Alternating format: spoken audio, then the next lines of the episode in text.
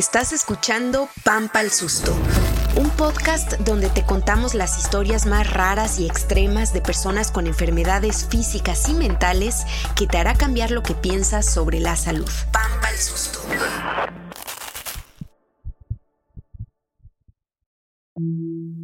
A menudo se dice que las personas con discapacidad son una población invisible, invisible para las leyes, para la sociedad, para las ciudades, pero hay un tema aún más invisible, su sexualidad.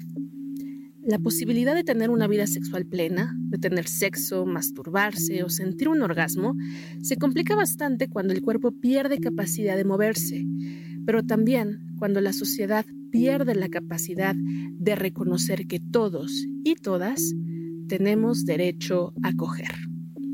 Soy Aleida Rueda y esto es Pampa el Susto.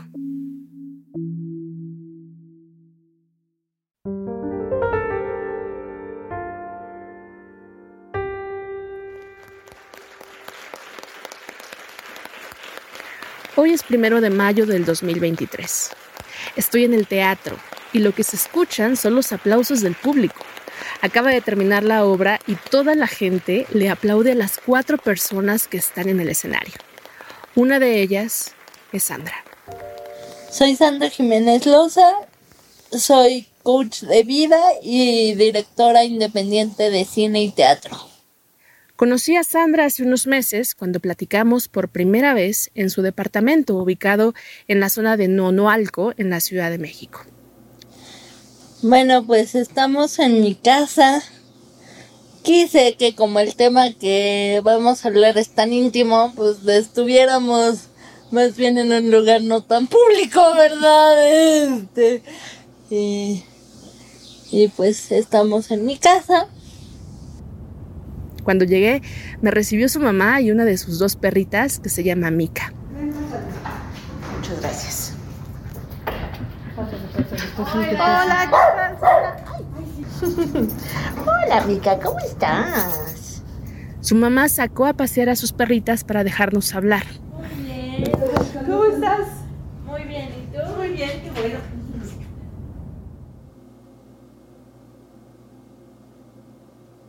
Estamos en el comedor. Sandra está frente a su computadora, sentada en su silla de ruedas. Habla con soltura y, como ella dice, sin pelos en la lengua. Yo no tengo pelos en la lengua, entonces si me preguntas, te contesto.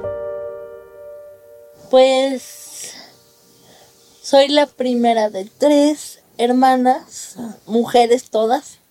Eh, y pues nací prematura de seis meses de gestación y me faltó el oxígeno y esto ocasionó la parálisis cerebral en mi caso. La parálisis le afectó su capacidad para mover su tronco y todas sus extremidades. Conforme la escucho, me doy cuenta de que su condición nunca la hizo sentir distinta. Eh, pero tengo una mamá que es lo máximo y, y que nunca vio mi limitante como, como algo importante que me hiciera diferente. Entonces, yo hacía todo lo que todo mundo. Somos 12 primos y lo que todo mundo hacía igual parejo, ¿no? O sea, tanto en las obligaciones como en las diversiones y tal. Entonces, pues llegas a la adolescencia pensando que tú puedes hacer todo y tener todo y, y de repente, oh sorpresa. Oh, sorpresa. A pesar de todo el apoyo de su familia, Sandra se dio cuenta de que sí había algo que no podía hacer o sea, cuando se rompió la burbuja fue a los 20, porque yo tenía enamorada desde los 12 de, de la persona que en ese entonces era mi mejor amigo. Pero ya sabes, como que te dejas fluir, pero nunca aclaras las cosas y, Y de repente cuando haces la pregunta, ¿todo se cae? Se me ocurrió preguntar, porque yo ya estaba en un punto en el que necesitaba saber qué éramos y todo se me cayó. Dejaron de ser amigos. Sí, totalmente. La versión de la persona que, o sea, la persona que yo creía que él era, en ese momento fue así de, en serio, ese es tu pretexto. Porque literal fue, te amo, eres el amor de mi vida, yo veo mi vida contigo, pero tu condición es demasiado para mí. Ese primer encontronazo con la realidad la hizo sentirse por primera vez desigual, en desventaja. Sintió cómo su discapacidad era una limitante para lo que ella quería, que era básicamente tener una pareja.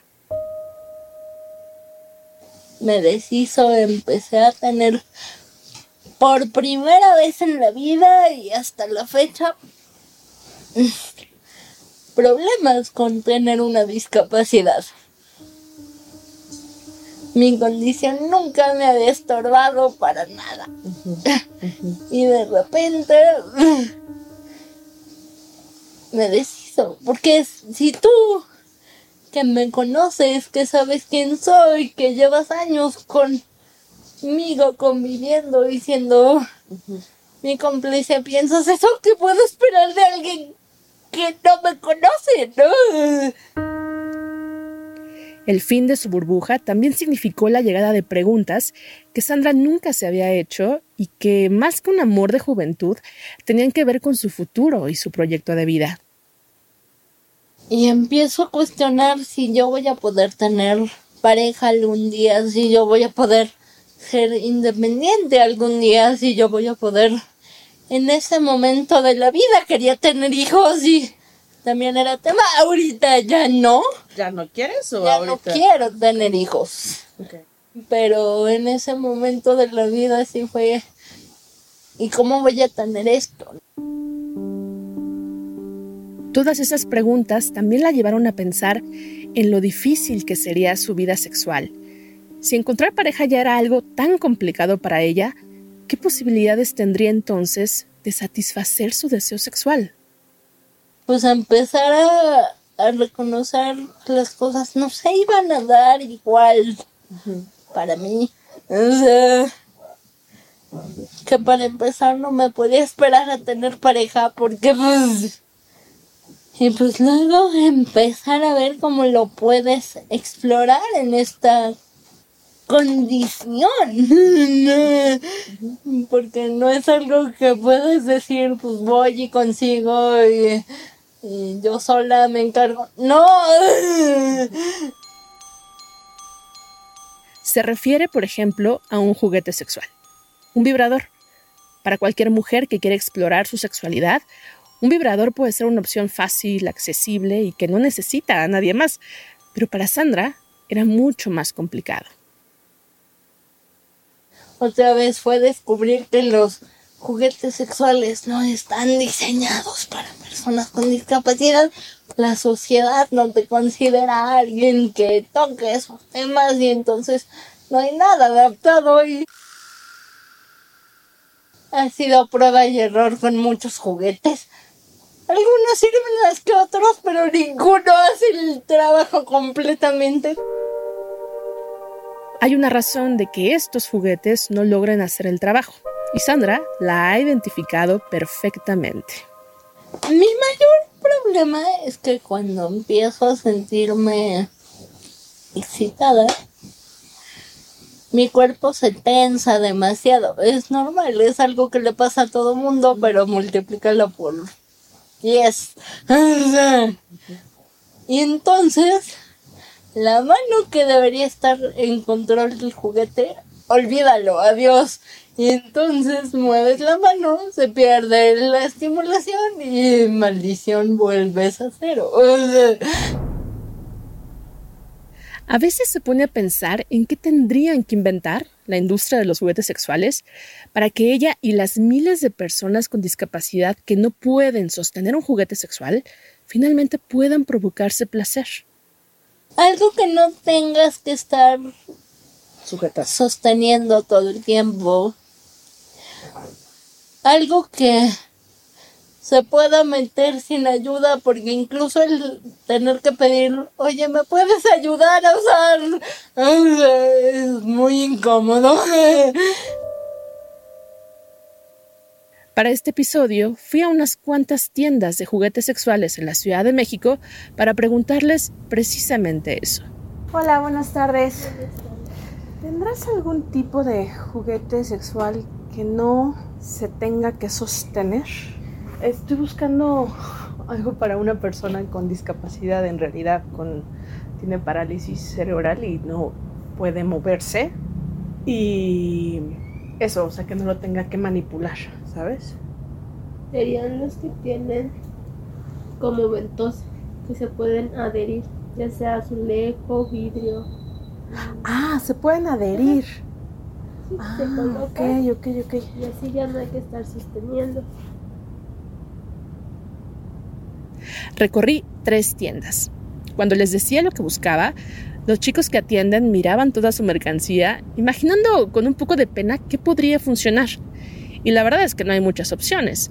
Las pocas que hay, como esas que se pegan en la pared, al final requieren de cierta manipulación, o sea, alguien que lo introduzca o que apriete el botón de las velocidades. Frente a una oferta tan pobre, no me sorprende que Sandra haya tenido que recurrir a cosas más mm, domésticas. Mi primer vibrador un cepillo de dientes de pilas. De los, de los que ya sabes, de los eléctricos. Porque pues yo digo, ¿a quién le pido que me lleve una sexo? Pues no, no se puede. A estos los encuentras en el súper y fue así como...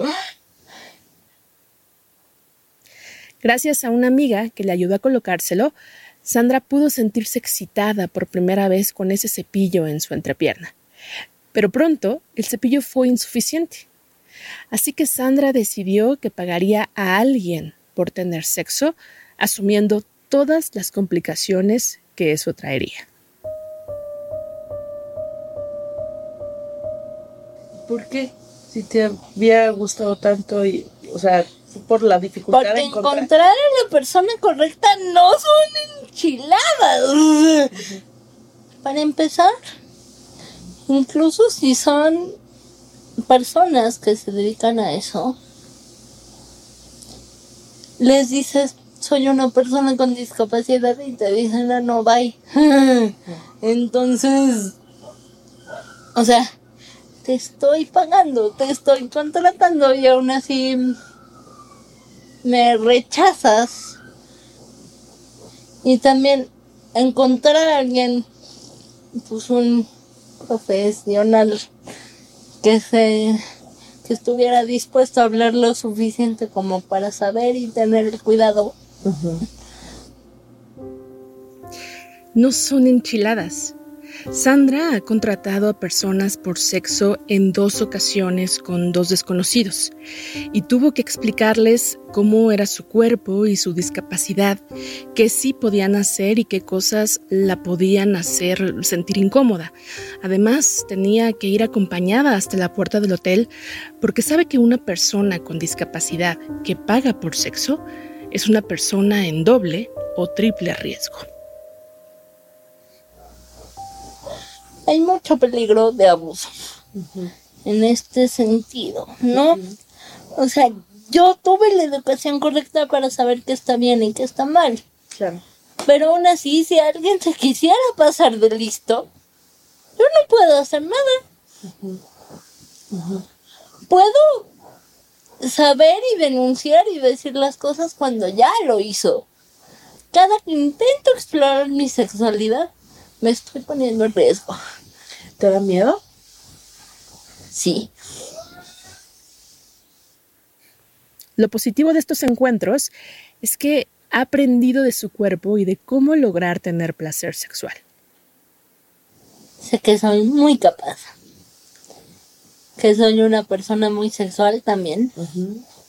Y además descubrí que mi cuerpo es capaz de hacer cosas que yo no tenía ni idea. Entonces es así como de, ok, esto está interesante, gracias. Pero además, el sexo es básicamente fricción. Y cuando tu cuerpo es más tenso que la mayoría de los demás cuerpos, ayuda. Pero el conocer su propio cuerpo en el sexo tiene un precio. Y Sandra no sabe si está dispuesta a pagarlo. Creo que sale muy caro. Y no me refiero a- al costo económico, tipo hotel, que sí es caro. Sobre todo porque son hombres. Es impresionante la diferencia que hay entre poder contratar a una mujer y poder contratar a un hombre a nivel económico. Sí. Pero el costo emocional ya estaba haciendo otra cosa. Porque otra vez es alguien que está ahí por cumplir y no porque se preocupó, no porque te quiera. Ni siquiera, olvídate de cariño, deseo. Instinto de coger contigo. Ni siquiera eso. Y entonces eso emocionalmente pesa. Mucho. Hasta aquí, la historia de Sandra es reveladora, pero no es la única. En México hay más de 6 millones de personas con discapacidad y ella es una de las muchas que posiblemente no pueden disfrutar plenamente su sexualidad debido a su condición. Y sí, claro que hay desafíos sociales que hay que vencer, pero la pregunta que me queda rondando en la cabeza tiene que ver con el cuerpo, el cuerpo en discapacidad. ¿Se sabe si una persona que perdió o que nació sin la capacidad de mover su cuerpo o algunas partes de su cuerpo puede entrenarse fisiológicamente para sentir placer? Lo curioso es que es difícil saberlo porque al menos en México la rehabilitación sexual profesional es prácticamente inexistente. Si tú eres cuadripléjico, o sea, desde, si desde el cuello hacia abajo no puedes mover nada, te van a trabajar todo el cuerpo, los brazos, las piernas, el tórax, el tronco, o sea, todo te lo, y todo se van a brincar la parte de los genitales, o sea, el piso pélvico, este, y los genitales, toda esa zona se la van a evitar. Y es justo la más importante.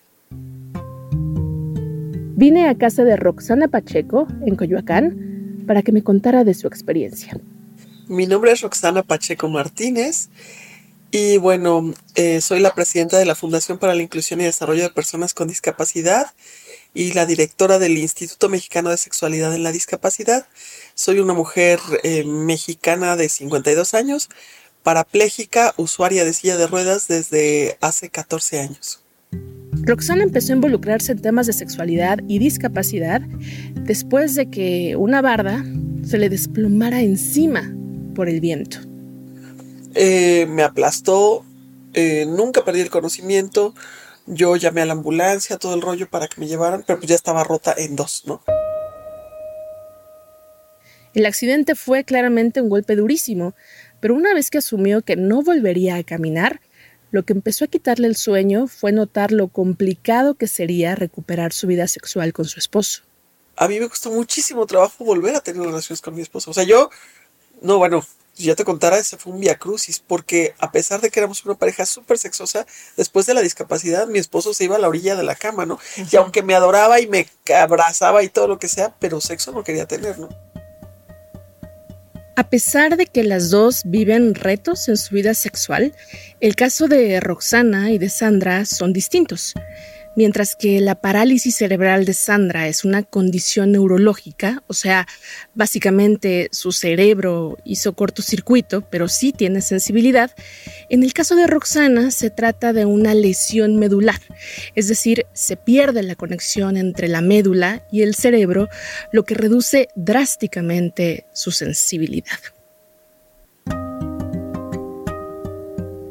Como no había otra cosa más importante que recuperar su vida sexual, Roxana empezó a estudiar mucho. Quería entender qué sucede a nivel fisiológico cuando una persona sufre una lesión medular. Me cuenta que uno de los problemas más comunes, probablemente el más importante, es el piso pélvico neurogénico. El piso o suelo pélvico es todo el conjunto de músculos y tejidos que rodean la cavidad abdominal en hombres y mujeres. Es el que sostiene y hace que funcionen todos nuestros órganos pélvicos.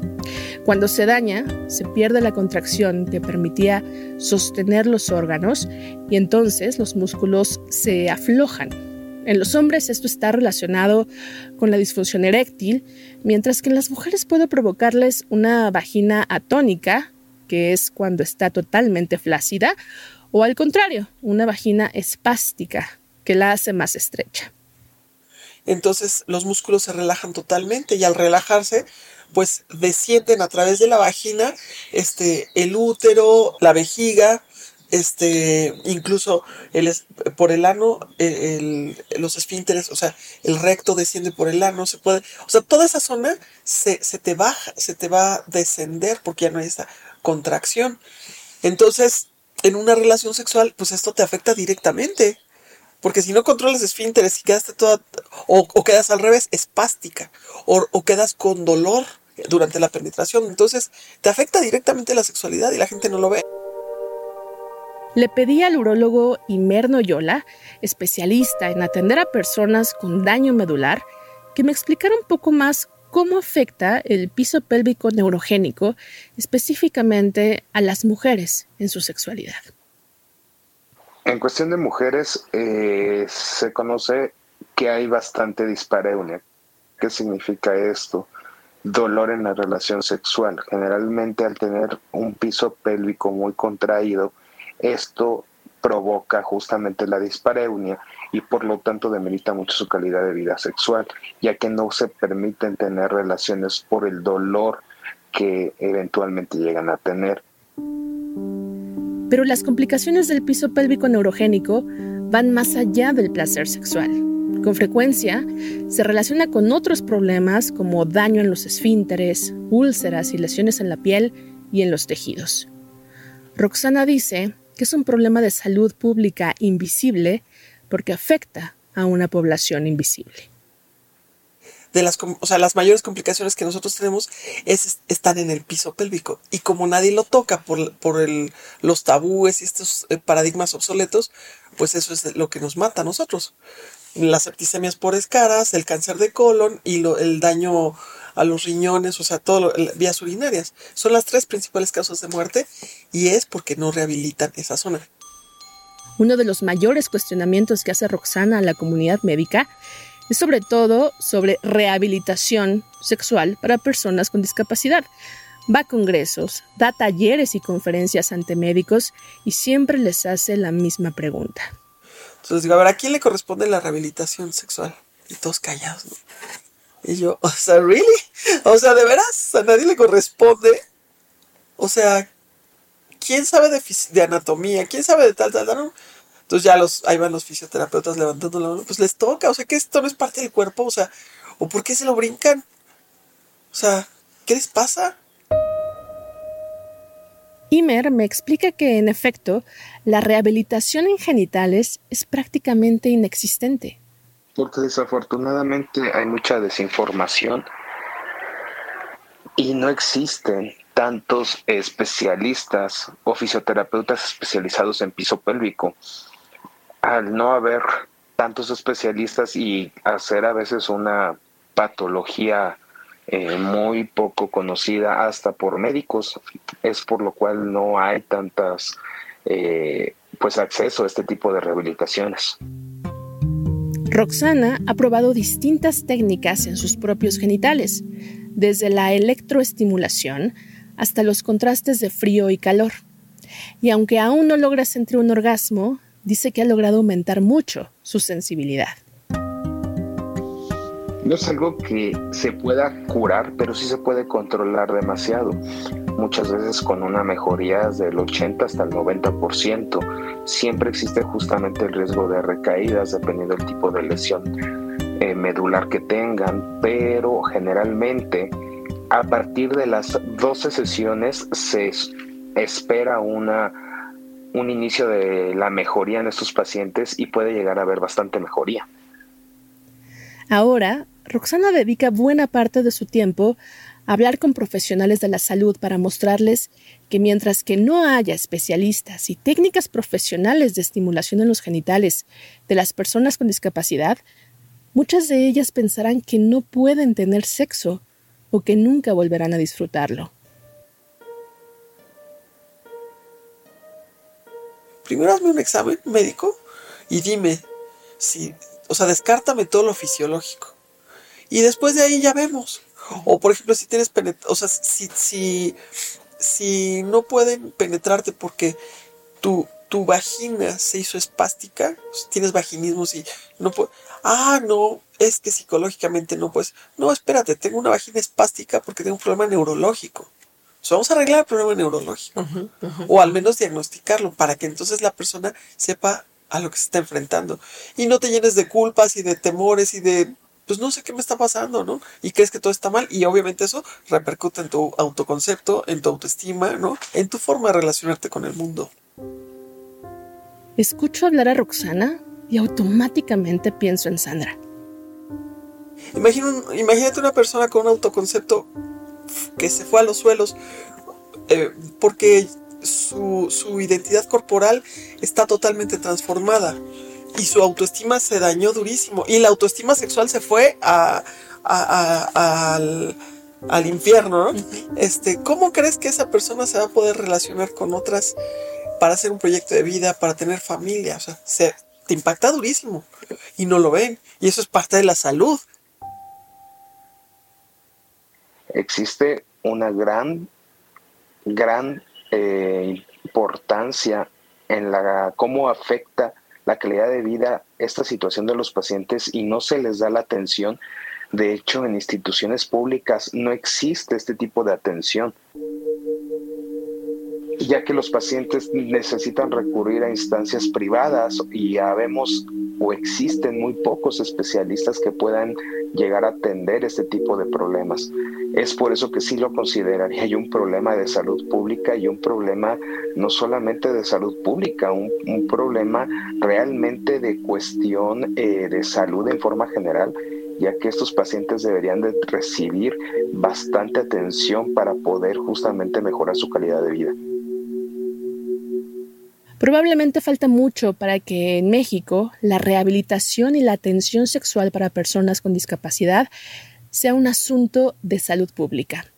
Para Sandra, un primer paso en ese camino es que la gente empiece a ver a las personas con discapacidad como personas, con el mismo deseo y capacidad de coger que tiene cualquiera. El empezar a ayudar del dejar de infantilizar a las personas con discapacidad, de empezar a hablar de dejarlos de ver como el angelito, la bendición, este, el niño eterno. Yo de angelito no tengo nada.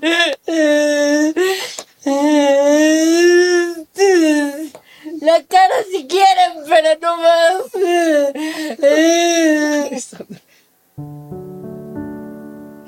Se trata de empezar a ver a las personas con discapacidad como adultos. Deja tú el sexo. Empezar a vernos como adultos capaces de tener una carrera, de tener formación, de, de tener independencia económica, empezar a generar espacios laborales para las personas con discapacidad que no paguen una bicoca porque los espacios existen, pero pagan una bicoca y no hay manera de subir no hay acceso a los espacios laborales eh, de acuerdo a mérito educativo o de acuerdo a formación. No, si tienes una discapacidad, es puesto de hasta abajo, siempre, ¿no? Empecemos por vernos como adultos, ¿no? Como personas capaces de llevar una vida como la de cualquier otro y, insisto, antes de llegar al sexo tenemos que empezar por entender que también somos personas que vivimos y sentimos como adultos y, y queremos el que otra persona nos vea como potencial pareja en todos sentidos. Hace unos meses invitaron a Sandra a participar en una obra de teatro como actriz. La obra se llama Costo de Vida y ella interpreta a una mujer con discapacidad que rechaza la ayuda de su ex marido porque no quiere que esté con ella por lástima. Hoy, Sandra brilla en el escenario. Está actuando, pero al mismo tiempo está siendo ella, mostrándole a todos los que la estamos mirando que ahí está una mujer adulta, capaz de actuar, de dirigir, de gritar, de coger, de hacer lo que le da la gana y deseando profundamente lo que deseamos todos, amar y ser amada. Soy Sandra Jiménez Loza, soy coach de vida y directora independiente de cine y teatro.